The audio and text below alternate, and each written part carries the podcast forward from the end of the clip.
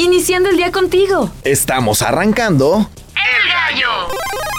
Ponte cómodo. Y disfruta.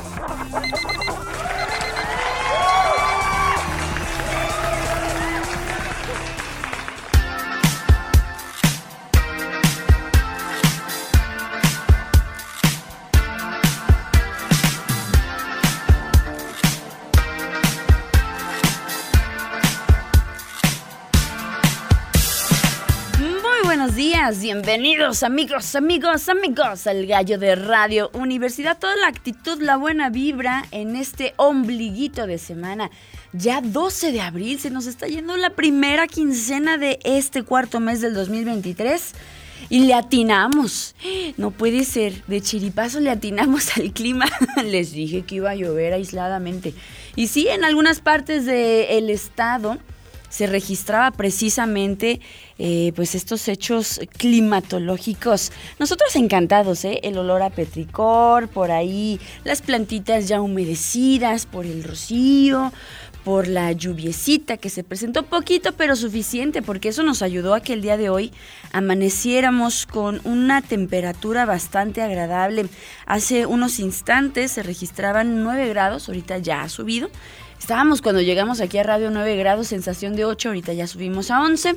Y a gustito, ¿eh? La verdad a mí este clima sí me gusta, así de fresco. Sin embargo, si tú vas saliendo de tu casa, te recomiendo que a pesar de que te lleves suéter, abrigo o algo ligero, sí sea ligero, porque por la tarde los calores, amigos, los calores. Bueno, te agradezco el favor de tu sintonía, gracias a quienes se suman a través del 94.5 de FM de igual manera, a quienes nos siguen a través del streaming por internet en www.radio.uaa.mx. Además, también estamos en TuneIn, en Radio Garden. Hay varias plataformas donde nos puedes ir siguiendo totalmente en directo. Pero pues si, no sé, por X o Y eh, no nos puedes sintonizar, no te preocupes. Al ratito con un cafecito sabrosón, lonchando en el desayuno, puedes escucharnos a través de otras plataformas. Tal es el caso de Spotify, de Google Podcast o cualquier Em, aplicación que sea de tu agrado para escuchar podcast. Nos encuentras como Radio UAA 94.5 de FM. Toda la actitud, ¿eh? totalmente para el día de hoy. Te recordamos que tenemos WhatsApp y hablando de actitud, mándanos tu mensaje. Estamos en el 449-912-1588. Agradecemos a Willy, a Willy Gómez que nos deja mensajitos con el buen Salomón. Te agradezco mucho, Willy. Si vas ya en el trayecto a tu trabajo, la oficina, Ojalá llegues con bien, que tengas un buen día. Así como todos los amigos del gallinero en general, les agradecemos y les deseamos tengan un día bien chidito. Bien, hoy es miércoles al natural, miércoles de qué piensan los niños. Y hablando de eso, escuchaba una plática muy bonita acerca de un niño que preguntaba, oye mamá, es que si llegan los zombies yo voy a estar listo hay que comprar ropa especial y también hay que movernos si quiero un bat con pico. No sé, ese niño vio The Walking Dead o algo, pero hace unos comentarios bien simpáticos. Entonces, aquí vamos a hablar el día de hoy precisamente. ¿Existen o no existen los zombies, querido pollito gallito que nos escuchas? ¿Crees tú que existen? ¿Qué pasaría si existieran, amigos? ¿Estamos preparados? Hoy lo vamos a descubrir en qué piensan los niños. Además, nos va a acompañar Hugo en la segunda parte de esta producción y que nos estará hablando acerca de la herbolaria, todo desde un punto de vista científico. Vamos a hablar un poquito de su historia aquí en México, qué es lo que conlleva la herbolaria, para qué sirve, funciona, no funciona, está cimentada científicamente o no. Aquí lo vamos a descubrir. Se me antojó un tecito de repente. No sé. Uno para aliviar las penas, dicen por ahí. Pues bueno, eso es parte de lo que vamos a estar escuchando el día de hoy. Buena música, buenos temas, porque así lo decretamos en el gallo. Oigan, además tengo que platicarles un poquito acerca del periodo vacacional. Por ahí nos han estado preguntando qué va a pasar con las producciones en Radio Universidad. Bueno, les platico que en este periodo vacacional sí habrá transmisión en Radio Universidad.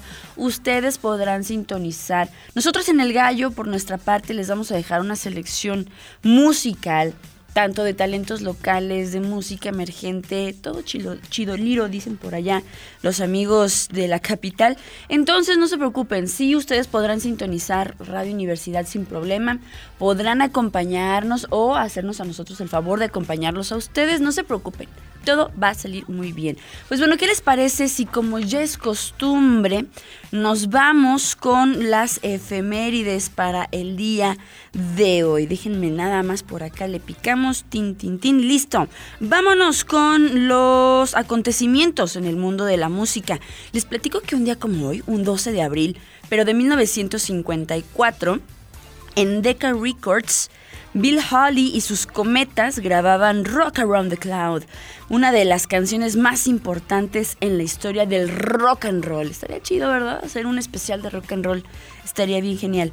Vámonos con los cumpleañeros. Viajemos a Italia con Pietro Nardini, violinista y compositor nacido en 1722 y que nosotros lo traemos a colación, abriendo el listado de los cumpleañeros. Ya que andamos en las Europas, pasamos a Gran Bretaña con Charles Burney, historiador de música nacido en 1726. Hoy también recordamos a Lily Pons, soprano, que nacería en 1898, un día como hoy, la traemos a colación porque hoy estaría cumpliendo años. En el mundo del jazz me encanta mencionar a estas celebridades. Grandes entre los grandes, hablamos de Harvey Hancock, músico estadounidense em, especialista en este género, que nacería en 1940 y hoy lo mencionamos también acá en el Gas Show. Nos vamos a Alemania con Herbert Gronemeyer, cantante nacido en 1956. Nos vamos a Cuba, chico, con Melauman Ice, rapero nacido en 1967, un día como hoy. No sé si sea el mundo del rock.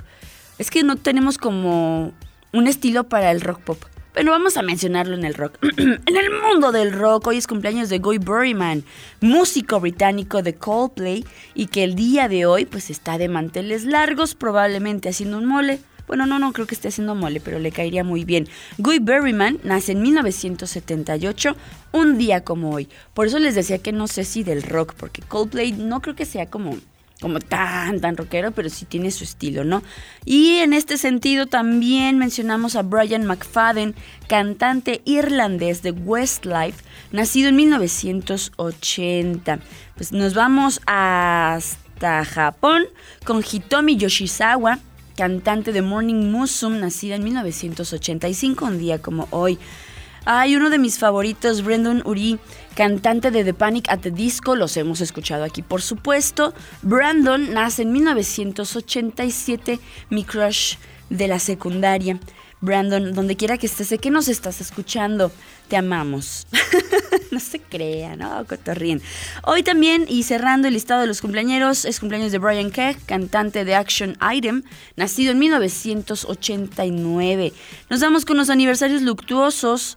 Hoy recordamos al historiador de música Charlie Burney, también a la cantante y bailarina Josephine Baker y al organista, pianista y compositor holandés Hendrik Franciscus Willen. Celebraciones en general, les platico como dato general. Hoy es un buen día para aprender cosas. Hoy es el Día Mundial de la Reducción de Gastos Militares. Si ustedes no lo sabían, pues sí se invierten varios de miles de dólares Em, en este sentido, en las cuestiones pues, de los militares, de las fuerzas del ejército en todo el país. Sabemos que en este instante, lamentablemente, pues hay conflictos bélicos en diferentes partes del mundo.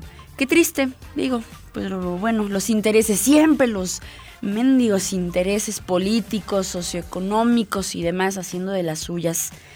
Ay, me hace pensar en la canción de We Are the World. Pero bueno, en fin, esos son otros temas. También es el Día Mundial de la Aviación y la Cosmonáutica. Que, bueno, déjenles digo, no vayan a malinterpretar. O sea, está bien que cada país pues tenga su protección, su ejército y demás. Pero bueno, también la inversión que se hace, no sé, se podría invertir en otras cosas. En fin, les platicaba el Día Mundial de la Aviación y la Cosmonáutica. Qué genialísimo. Yo al menos conozco tres personas que en su vida han querido ser pilotos. Y eso está bien genial. Yo hubiera querido, pero estoy medio visca. no se me da muy bien uso lentes.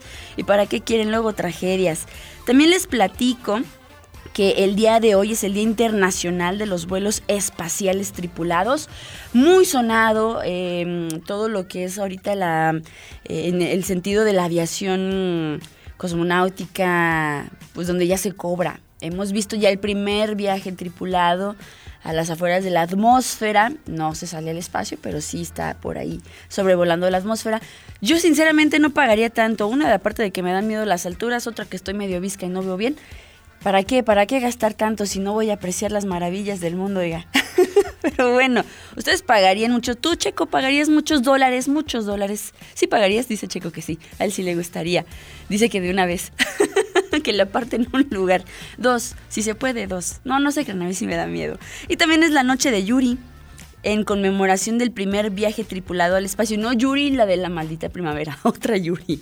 La noche de Yuri es precisamente eh, una celebración, un recordatorio de este primer viaje tripulado al espacio. Ustedes sabrán que se mandaban animales al inicio, pues bueno, hace también hincapié en este sentido. Y por cierto, hoy es el día del niño eh, boliviano, perdón, boliviano, no sé qué es eso, boliviano, qué genial.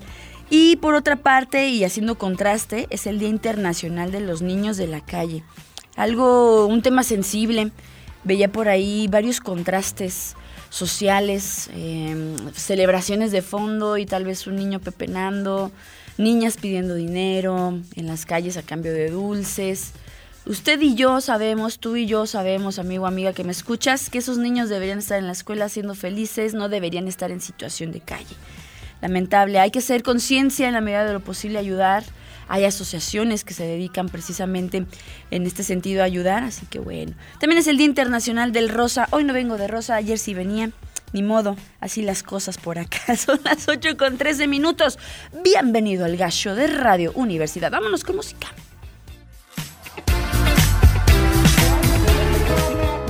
A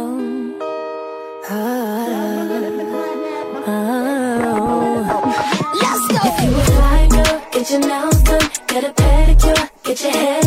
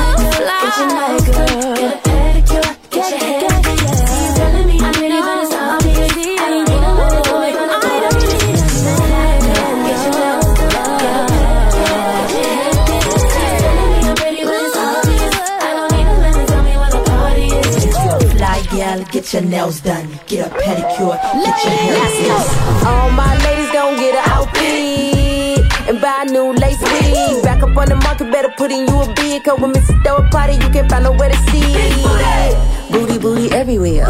I make all the dudes throw their money in the air. Me and all my girls, yeah, we looking fabulous. Ooh, stop the track, strike a pose, stop and stare. Wait, make it shake. All that cake, let it bake. I know you wanna see my body in a vase.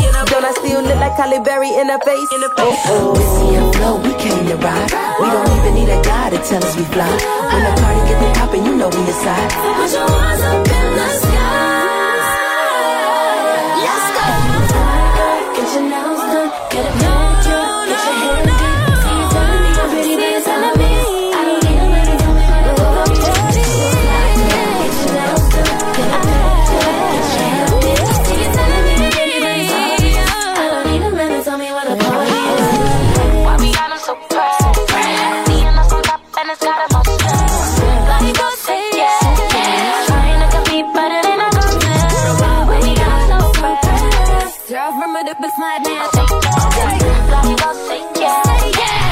To compete, but it ain't a contest.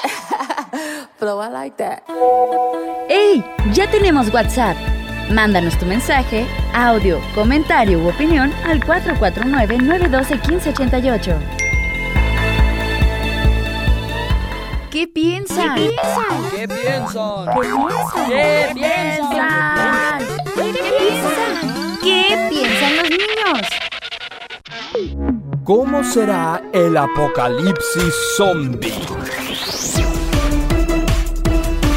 Es un día normal, o por lo menos eso parece, quizá un poco más movido de lo usual. Regresas a casa después de estar todo el día fuera. Es viernes y es perfecto para ver una película. A la mitad de la noche algo te despierta. Hay mucho ruido afuera, se escuchan alarmas, aviones y gritos. Afuera personas corren asustadas por las calles. Decides prender la tele para ver qué está sucediendo. No sabemos qué está pasando. Por ahora solo podemos decir que no salgan de casa por ningún motivo. Un grupo de personas escépticas han salido y la cosa no ha acabado bien. A este ritmo nos acabarán en unos días. Por suerte tienes un par de cosas preparadas en caso de una catástrofe natural. Documentos importantes, un botiquín, algo de agua y comida enlatada y una reliquia del abuelo, un radio de pilas. Decides probar si funciona. Continuamos hablando con el neurólogo Bradley Wojtek, que es parte de la Sociedad de Investigación Zombie, doctor. Los movimientos señalan un daño en el cerebelo que ha provocado una ataxia y con ello la falta de coordinación muscular. La ausencia de lenguaje y su comprensión nos hace pensar en un daño en el área de Wernicke. Además, un mal funcionamiento en el hipocampo y la amígdala dan como resultado la pérdida de memoria y agresividad.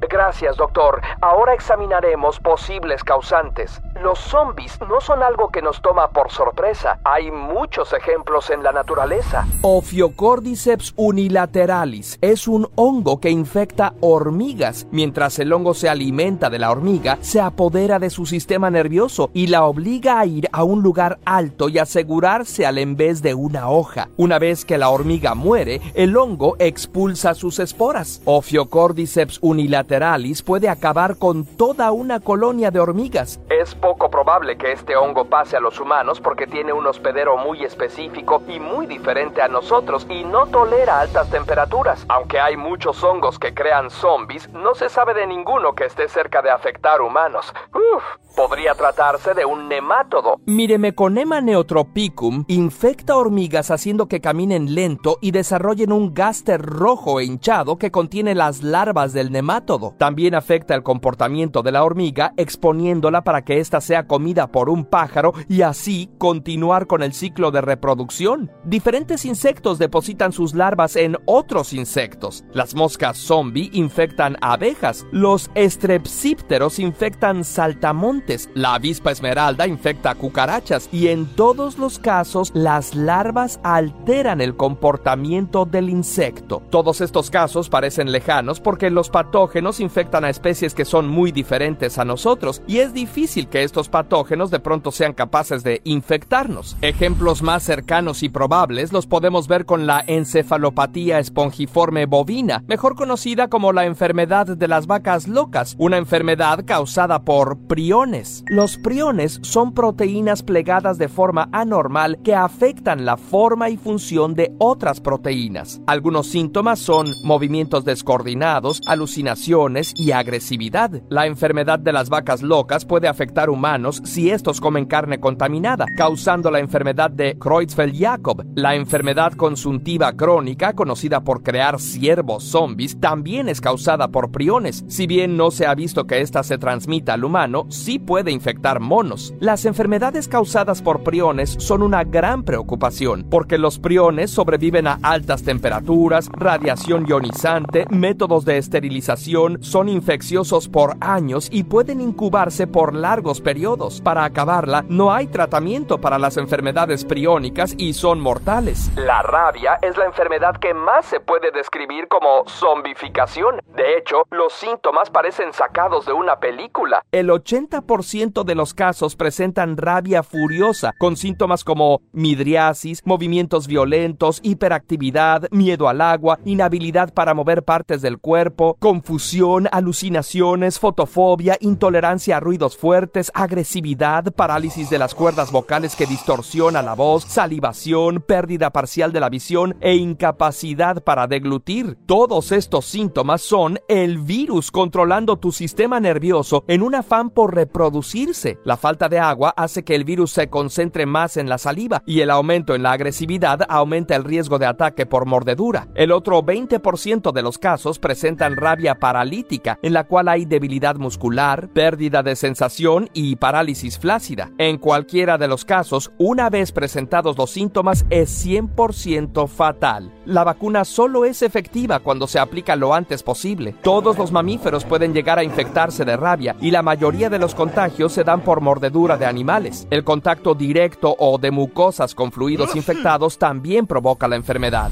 El calentamiento global ha derretido los hielos y con eso han emergido virus antiguos, pero hasta ahora los científicos no han confirmado la causa. Mis científicos y yo previmos este apocalipsis desde hace unos años y por eso creamos el Arca de Mosk, una embarcación con hospitales y escuelas con capacidad para 500 personas. Si tienes tan solo 5 mil millones en lingotes de oro, puedes salvarte y tener la oportunidad de repoblar la Tierra. Aceptamos pago en órganos. La cosa es seria, así que decides descargar la mayor cantidad de información antes de que pase algo con la electricidad o el Internet.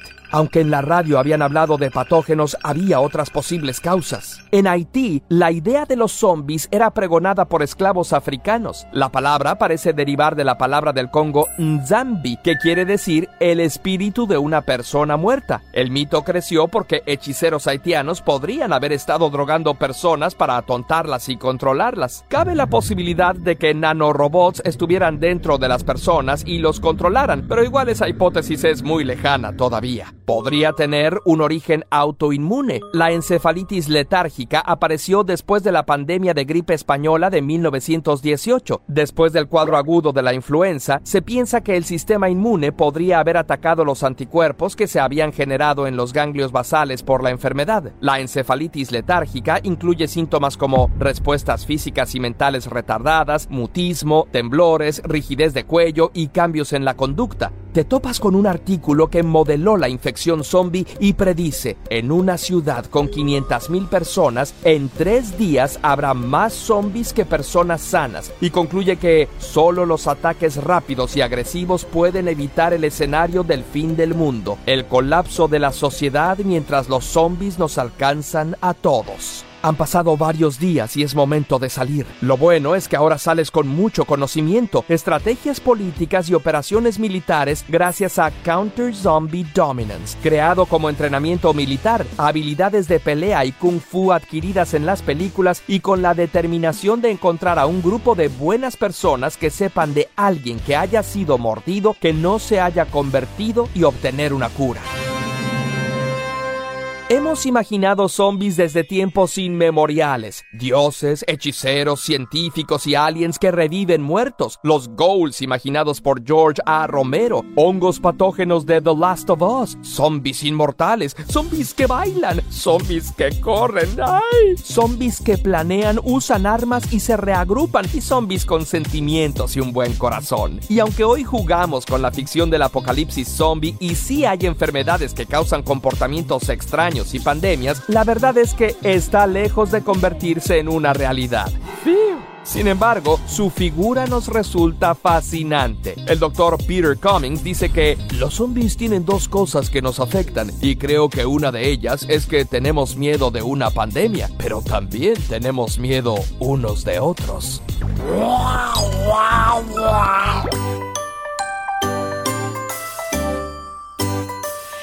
Bueno, ya lo escuchábamos. Entre la ciencia ficción y la realidad, bueno, ya también lo mencionaba, sí hay ciertas cosas, ciertas enfermedades. En algunos insectos, por ejemplo, hongos que sí se apoderan del sistema nervioso. Pero ¿hasta qué momento hay esta fascinación por estos seres entrecomillados que atraviesa fronteras? Hemos visto un montón de películas, de relatos que existen sobre zombies. También les puedo mencionar, hace yo creo unos 10 años, bien famoso, decían el zombie de Miami, me parece, o de por ahí, no sé.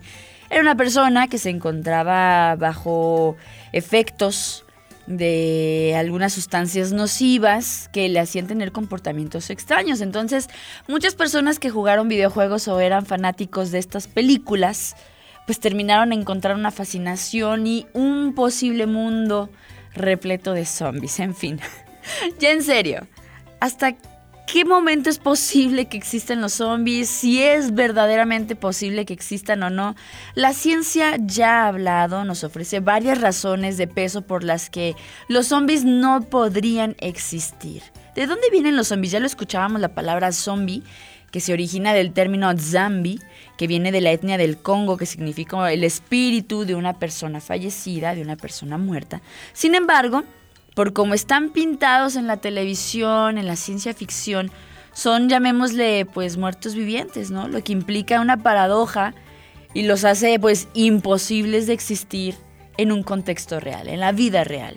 Muchas historias de estos seres fueron eh, relegadas, perdón, en Haití desde 1864 en el gobierno y juzgó necesario introducir un artículo, de hecho es el artículo 246 en el Código Penal, castigando el envenenamiento con sustancias que sin causar la muerte pueden producir un letargo prolongado de acuerdo con em, pues el gobierno de ese país. Aunque ustedes no lo crean, sí hay una sanción para las personas que pudieran em, causar un estado inconveniente psicotrópico en otras personas, o sea, drogar básicamente a otras personas, pues para que parezcan zombies. No lo haga, compa.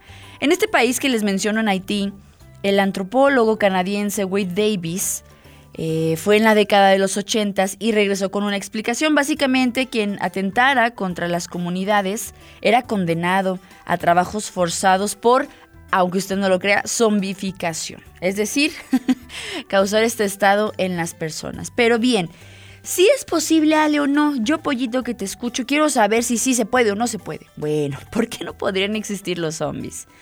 Como vimos al principio, como lo escuchamos ya en la cápsula, los zombies son estos seres. Y eso es una paradoja, decir que son muertos vivientes, pues no se puede. Cuando un ser humano muere, todas las células de su cuerpo muere, no hay combustible, no hay energía para que sigan funcionando los sistemas vitales u órganos, los tejidos.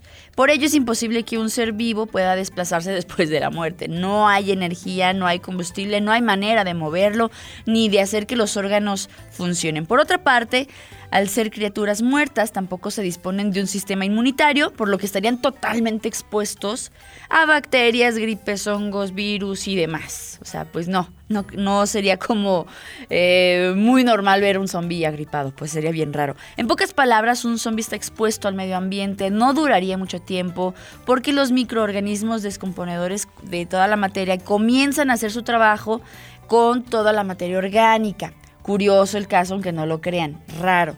Ah, y recordemos que los huesos también están compuestos por células, porque al morir pues se, hacen quebradizos. Porque yo escuchaba el comentario, les mencionaba al inicio de este pequeño que decía, ay mami, es que si viene eh, un zombie, ya estoy listo y quiero un bat y quiero no sé qué tanto. A ver, tranquilos.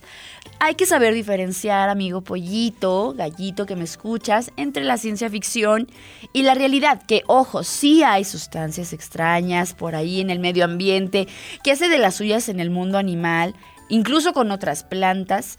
Eh, escuchaba un género de Cordyceps eh, en la cápsula, de curiosamente, por cierto, que agradecemos mucho eh, que sea compartido públicamente. Y pensé, y era así, inmediato en The, Last of Us. Y dije, bueno, aunque no lo crean, ya lo hablamos con Hugo, sí hay ciertos hongos que se apoderan del sistema nervioso de varios insectos, que los usan como transporte para poder plagar las esporas. Pero en el mundo humano, hasta el momento, no ha pasado. Sería muy complicado que pasara, no podría suceder por ciertas causas. Seguramente muchas personas ahorita me podrían decir, Ale, pero en un mundo conspirativo los gobiernos nos podrían enfermar, podrían hacer esto, podrían hacer lo otro. Bueno, hasta el momento no ha pasado. Se hablaba mucho, por ejemplo, del COVID-19. Son temas en los que no vamos a entrar. Así que, amigo pollito que me escuchas, la respuesta es no. No podría existir zombies. No podrían sobrevivir en dado caso que pasara, ojo, en dado caso que pasara, porque pues La materia se descompone, somos orgánicos, no lo olvidemos, y todo se descompone cuando no hay combustible, cuando no hay algo que nos pueda mantener. Qué curioso el tema de los zombies, podría dar para más. Son las 8 con 3, no es cierto, no son las 8, son las 7. No te me espantes, son las 7 con 32. Vámonos con música. Nos digamos a la pausa y continuamos en el gallo de Radio Universidad ñoco ñoco.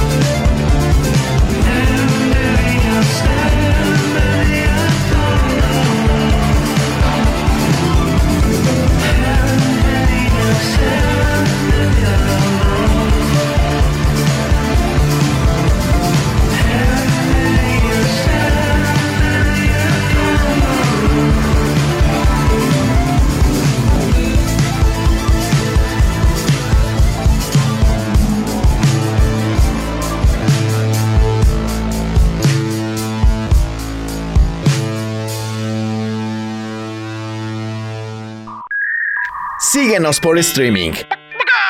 Radio.uaa.mx. Esto es El Gallo. Haznos llegar tu WhatsApp 449-912-1588. Radio Universidad en comunicación contigo. Las opiniones expresadas en el siguiente bloque no reemplazan las recomendaciones médicas. A Flamis Nosotros. Un espacio para aprender a cuidar, valorar y guiarnos por la naturaleza. Este es El Gallo al Natural. Namaste. Y continuamos ya en la segunda parte del Gallo de Radio Universidad. Son las 7 con 38 minutos. Agradecemos a los mensajes que nos hacen llegar. Ya nos manda Willy su audio comentándonos cosas bien interesantes, lo que platicábamos hace unos instantes. Más adelante se los estaremos comentando. Ya se encuentra aquí a mi lado mi estimado Hugo Araiza. Hugo, ¿cómo estás? Buenos días. Hola, muy buenos días a todos y a todas las que nos escuchan. Este, buenos días semilluviosos. Ay, qué rico, ¿verdad? Ayer. Amaneció fresquito, le atinamos. bueno, no nosotros, varios sistemas de predicción climatológica. Le han atinado, le hemos dado en el clavo. Agustito, oye, el día de hoy vamos a abordar un tema mm, bastante interesante, tiene mucha mística. Yo considero que parte de la cultura mexicana también se ve envuelta dentro de la herbolaria que si tiene fundamentos científicos, que si no, que si funciona, que si no. Bueno, ya se han hecho varios estudios precisamente buscando la efectividad científica de todo lo que conlleva precisamente el arte de la herbolaria, ¿no? Y si te parece, eh, me gustaría que nos platicaras un poquito al respecto antes de entrar a la cápsula. Sí, claro que sí. Eh, bueno, la, la herbolaria como tal es eh, parte de nuestra cultura y de todas las culturas, Sí. pero en particular de las americanas aún sigue una raíz muy viva y la seguimos viviendo, no a diferencia de otros lugares donde quizá sea algo como muy del pasado. Acá nosotros seguimos eh, teniendo la herbolaria como, como parte de la vivencia y de, de la vena que nos dejaron nuestros antepasados. ¿Sabes? Me, me hice así la idea como de pensar en ungüentos y en tés. Claro. Y también con los tés pienso en la cultura oriental. Me hace pensar también por ahí en la creación de varias infusiones eh, en Japón, en China. Y gracias a eso también, pues nosotros tenemos nuestras versiones, ¿no? Para hacer infusiones. Oye, tengo una cápsula que me gustaría compartir con la audiencia. ¿Qué te parece si vamos a escucharla? Y enseguida continuamos aquí en el Gallo de Radio Universidad. Ya. Yo soy químico farmacobióloga por la Universidad Michoacana de San Nicolás de Hidalgo. Estudiar mi maestría y mi doctorado en el CIMBESTAF. Termino mi doctorado como o, doctora en farmacología, que finalmente fue mi principal interés. Mi interés y mi línea de investigación se basa en el estudio de plantas medicinales, plantas medicinales utilizadas eh, en la medicina tradicional mexicana. Siempre me he preguntado por qué usamos un té de manzanilla para el dolor de estómago, por qué usamos una pomada de árnica para una inflamación, y no solo por qué, sino vemos que sí funciona. Eh, prácticamente todos hemos en algún momento recurrido a esta medicina tradicional. En la mayoría de los casos no sabemos si en realidad tiene un fundamento científico o no. Sabemos que funciona porque desde niños si nos duele el estómago y nos dan un té de manzanilla, nos sentimos mejor. Eh, si tenemos algún problema eh, en la piel con alguna pomadita de alguna plantita y sabemos que funciona. Sin embargo, ¿qué parte de esa planta es la que funciona? Ese es mi interés. Otra parte interesante es si podemos saber qué compuesto que contiene esa planta pudiera ser el activo. No siempre se llega a tal cosa y algunas veces no porque no se pueda eh, analíticamente llegar, sino que la actividad puede estar relacionada no únicamente a un compuesto, sino a un conjunto de compuestos. Actualmente están, eh, eh, se están desarrollando muchos fitofármacos, donde lo que, de lo que se trata es de estandarizar un extracto y que sabemos que funciona y que por lo tanto podemos llegar a- a producir ese fármaco, esos fitofármacos, con una mezcla de compuestos. Es decir, no tenemos que llegar a un compuesto puro, sino como extracto. Únicamente se estandariza y así lo tenemos. De esa manera se han desarrollado ya eh, una variedad de medicamentos que son eh, de uso ya común. Por otro lado, si logramos llegar a a aislamiento de un compuesto puro, eh, que sirviera como base para la síntesis de algunos otros más. Esos extractos los evaluamos como tal, como un extracto muy completo. Sabemos que un extracto es una mezcla de cientos de compuestos, en donde uno de ellos podría ser el responsable de esa actividad, de lo que nos quite el padecimiento, y en algunos casos no solo es una, pueden ser mucho más de una. Entonces, todo eso es lo que nosotros tenemos que demostrar en el laboratorio. Actualmente hay, una, hay un gran interés por este tipo de, trabajos porque se, están, se está llegando a la obtención de muchos fitofármacos. El fitofármaco es aquel que tiene, que está compuesto por eh, productos naturales, pero que se utiliza como un extracto completo. Simplemente se hace un extracto estandarizado, donde conocemos alguno de los componentes y lo podemos cuantificar. Y es, ese fitofármaco entonces ya puede ser útil eh, para tratar algo, pero que ya hemos probado que sí funciona. Porque todo esto nos conlleva a este estudio farmacológico, pero también a un estudio toxicológico. Aunque son muy utilizadas comúnmente, empíricamente por la sociedad, al hacer este tipo de estudios podemos demostrar una cierta toxicidad. Entonces, con lo que nosotros podemos hacer alguna recomendación del no uso eh, de cierta planta o de, cierta, de cierto producto. Lo que buscamos o esperamos es aportar eh, esta base científica al uso de productos naturales. Esta base científica que nos diga el que sí se recomienda, no se recomienda y en el mejor de los casos donde tengamos una excelente actividad farmacológica, podamos entender no solo qué es lo que lo causa, sino en el mejor de los casos entender cuál es el mecanismo por el que se está llegando a ese efecto que nosotros deseamos. Ya lo escuchábamos a cargo de la doctora Perla López, especialista farmacológica, y que, bueno, vamos a, emplear el sentido de la herbolaria en la aplicación de la botánica en la medicina, es decir, el uso de las hierbas pues, medicinales en función de utilizar sus propiedades para sanar enfermedades pues, que quejan al ser humano, a las personas, a otras especies, porque no en función de mejorar la salud. Yo le hacía una pregunta ahorita a Hugo mientras escuchábamos la cápsula de, cómo se trata precisamente de demostrar un aspecto científico de las propiedades de las plantas. Y tú me decías, bueno, es que tiene diferentes componentes, ¿no? O sea, tiene varias características.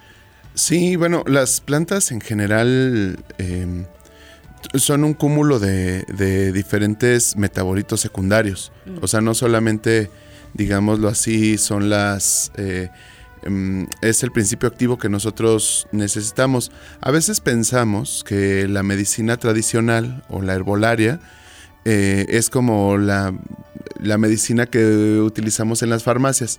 O sea, si yo me enfermo de la garganta y me recetan eh, tetraciclina o algún derivado de penicilina, pues solamente lo que trae ese medicamento es penicilina y luego me recetan un jarabe y un no sé qué y un no sé qué. Mm. Y entonces son como cada uno muy específicos. Es un poco lo que decía la, la, doctora ahora en, en, la cápsula. Sino más bien acá si te comes una planta o te haces un té, extraes todos los compuestos y algunos de ellos pueden ser antagonistas o pueden propiciar alguna otra enfermedad o algún otro síntoma que podría ser que parecería que te enfermes un poco más o no te caerían bien porque pues no solamente es el principio activo mm. de esa planta, ¿no? Además de no saber cuál es la concentración del compuesto de esa planta, o sea, la, dosificación, dependiendo de dónde la tengas, de qué características tenga esa planta, de nutrición, sol, agua y demás, pues cambia muchísimo en, las dosis. Fíjate, me haces pensar, ¿quién en su momento habrá descubierto, por ejemplo, decía de la manzanilla, ¿no? ¿Quién habrá descubierto? ¿Quién se habrá animado a hacer un, tecito, un ungüento de manzanilla o de menta? Y me quedo pensando, seguramente en esa práctica, en ese descubrimiento y en esa exploración, hubo varias personas que por ahí tal vez tuvieron algunos problemas gastrointestinales, indiscutiblemente. Sí, bueno, y mucha gente también perdió la vida, ¿no? Hay muchas plantas que sabemos que son tóxicas porque, pues, en los inicios de, de la herbolaria de la humanidad, hay que saber que, pues, empezamos a, a comer plantas al por mayor, ¿no? Entonces en algún momento pues hubo quienes fueron conejillos de India y ya no la contaron, ¿no? Algunos otros sí, problemas. Por la ciencia. Claro, y ahí eh, eh, existe este señor llamado, o existió este señor llamado Paracelso, que dice que la dosis hace al veneno, mm, ¿no? O sea, puedes, eh, puedes utilizar algo como una medicina, como un veneno al final. O sea, esto tiene que ver con la dosificación que tenemos de cualquier cosa. Y es importante decirlo también, por ejemplo, en México, la medicina tradicional, eh, la medicina herboraria, pero de tradición de las culturas, lo que hace es que esta persona, este médico de la comunidad, médico naturalista, si le queremos llamar, lo que hace es consultar y él ya sabe muchas de las situaciones de estas personas. Así cuando tú llegas al médico y te pregunta eh, tus hábitos alimenticios, si tus papás tienen alguna enfermedad o estas cosas como para descartar algunos de, de las enfermedades, pues estos médicos a los niños desde, desde muy pequeñitos los van atendiendo durante toda su vida, ¿verdad? Entonces más o menos saben su historia clínica. Ahora la nueva medicina herbolaria o la nueva eh, esta nueva ola de naturalismo lo que hace también es simplificarlo y de ahí lo peligroso. Porque pues si a, a ti te duele la panza, yo te digo muy fácilmente, ah, tómate un té de estafiate. ¿no? Y entonces tú te tomas el té de estafiate y a lo mejor hay alguno de esos compuestos que a ti no te puede caer bien. Entonces eso es lo peligroso y por, por, por lo cual la, la, la, ciencia ha intentado validar estos medicamentos. Esta doctora también decía como, bueno, a todos de niño sabemos que funcionan, pero no sabemos cómo actúan, uh -huh, ¿no? Uh -huh. O sea, una parte es por fe y la otra es por tradición. Hay un tercer espectro que, que es este de la validación científica, pero lo hacemos o se hace esta validación científica para saber todo este esta gran cantidad de compuestos, cómo actúan y cuáles podrían ser antagonistas de estos, porque hay algunas plantas que, por ejemplo, te bajan la presión, hay otras que te suben la presión, y entonces si te tomas un medicamento o un té de esta planta para la tos y resulta que es eh, eh, hipotensivo, pues lo que va a hacer es este, bajarte la presión, entonces te vas a sentir súper mal, te vas a sentir pues peor y vas a decir ya jamás me voy a tomar este té porque me hace mal. Uh -huh. Pero es una condición que tú tienes y pero en la inmediatez pues es algo que, que, muchas veces se receta ahora. Hay que tener mucho cuidado con la medicina herbolaria, no porque sea peligrosa en sí misma, sino que ahora en esta rapidez que queremos de las cosas la volvemos peligrosa, ¿no? Entonces, uh -huh habrá que consultar a personas. Ya hay muchos médicos, hay muchos medicamentos que están regresando a, a ser más amables con el cuerpo y no solamente meterle medicamentos eh, de estos de laboratorio, sino ya te dan... Sintéticos. Claro, ya, ya te dan algunas opciones como un poco más naturales, ya, ya se están abriendo. Fíjate, ahorita que mencionas esto, me haces pensar eh, como en este pleito que ha habido, ¿no? Entre la medicina convencional con la medicina homeopática, por ejemplo, ¿no? que también sabemos está compuesta de por ahí la herbolaria, también tiene mucho que ver. Sin embargo, eh, me he topado yo con doctores o he escuchado incluso historias de doctores que ellos mismos son los que recomiendan algo más amable, tal vez no tan sintético, sin tantos químicos y, y que también no, no, es que tenga que estar peleada. Claro, aquí nosotros siempre les vamos a recomendar que vayan con el especialista, claro. sea cual sea la preferencia que, que tengan en este sentido. Y creo que también si podemos ser amables con nuestro cuerpo, si tal vez no, no requiere de un tratamiento muy fuerte y puede ser algo paliativo también, pues ¿por qué no recurrir también a, es una opción a final de cuentas, ¿no? Y que también puede ser eh, agradable la sensación, por ejemplo, nuestra pancita, los chiqueadores en nuestra cabecita, o sea, todo un mundo, ¿no? Sí, claro, y, y estas, eh, estos yuyos o estos, uh, digamos, eh, apapachos que nos dan las otras personas al, al, estar consumiendo o utilizando plantas en general. O sea, yo creo que ahora muchos de los médicos pues tienen esta parte de, de poder decir, y en las farmacias ya venden estos productos ya estandarizados, ¿no? Sí, sí, o sea, también, eh, bueno, la medicina alópata y todo lo demás, ya hay algunos, algunas personas que, que lo prefieren, pero aún así, no, creo que el, acá el problema es que las enfrentamos o pensamos que, que una es antagonista de la otra. Y en realidad, por decirlo de alguna manera, son complementarias, ¿no? Sí. Y entonces sí. no pasa absolutamente nada, por ejemplo, si para la tos, en vez de tomarte unos de estos expectorantes que te suben la presión súper alta porque traen un montón sueño. de azúcar, este hay algunos otros que son de extractos naturales y te calman la tos. Sí. Y no, no, pasa absolutamente nada con, con, la medicina, sigue actuando, sigues tomando un antibiótico, un medicamento, porque son grandes avances que tienen que ver con la naturaleza, ¿no? Recordar que los antibióticos, pues son, este, ahí lo, los, los extraen o se extrajeron de principio de un hongo, ¿no? Y entonces eh, ahí hay un montón, los anticonceptivos vienen precedidos de plantas mayas, ¿no? De unas cordias. Y así hay un montón de medicamentos que tienen que ver con, eh, eh, digamos, por ejemplo, las anestesias, las eh, vienen precedidas de, de plantas, ¿no? De, de opios, de, eh, Ujú, efedrinas y estas cosas. O sea, su base está cimentada precisamente. Claro. En la arbolaria. Pues imagínense que aún nos operaran, este, pues sin, o sea, ¿cómo nos podrían operar sin, Anestesia. sin anestesia, Ay, no? no, no. O sea, Toco madera.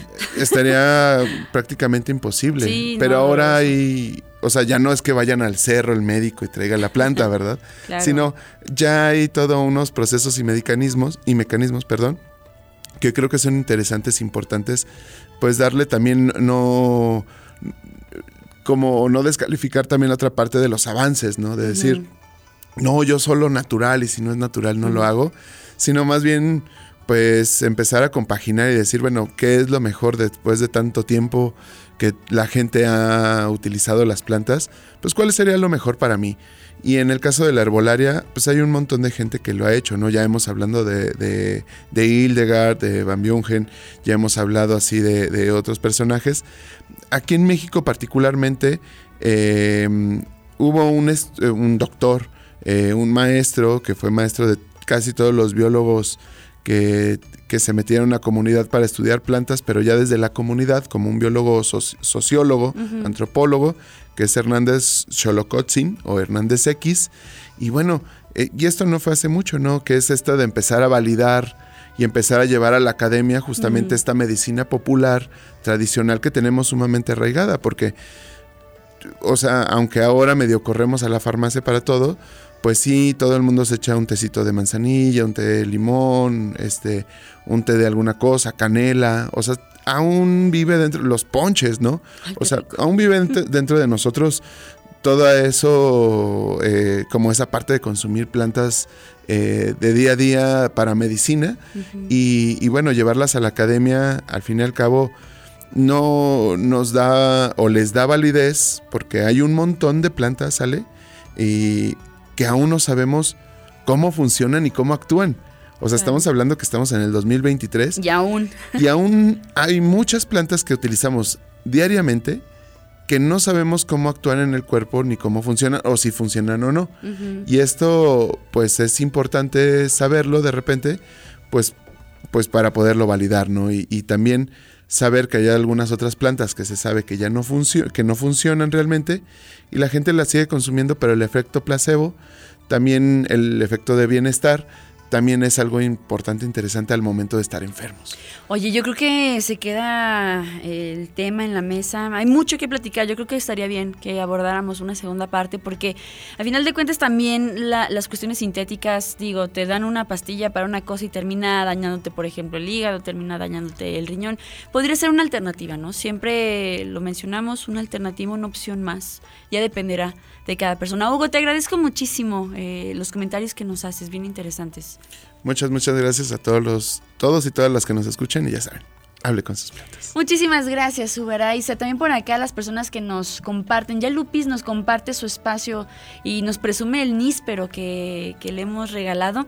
Y muy bonito. Ahorita se los voy a mandar a Hugo para que los cheque. Gracias a Willy Gómez. Gracias a Piri, que nos dice que nos escucha desde el CADI en el edificio 211. Gracias también a las personas por acá. A Benny Castillo Valdés. También por acá. Tenemos algunas interacciones. Maulo Ébano, Miguel BBC, hasta la ciudad de Guadalajara, Alberto Enrique B. Rayas y también a Fer Moreno. Les agradecemos muchísimo. Los dejamos con el noticiario matutino a cargo de nuestros compañeros de UATV de Buenas Noticias. Yo soy Ale de los Ríos y hoy, como todos los días, vamos gallos. Bye bye.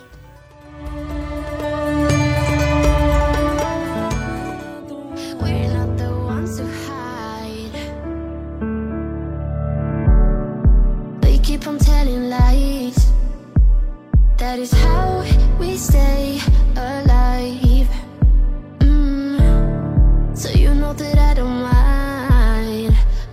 what is wrong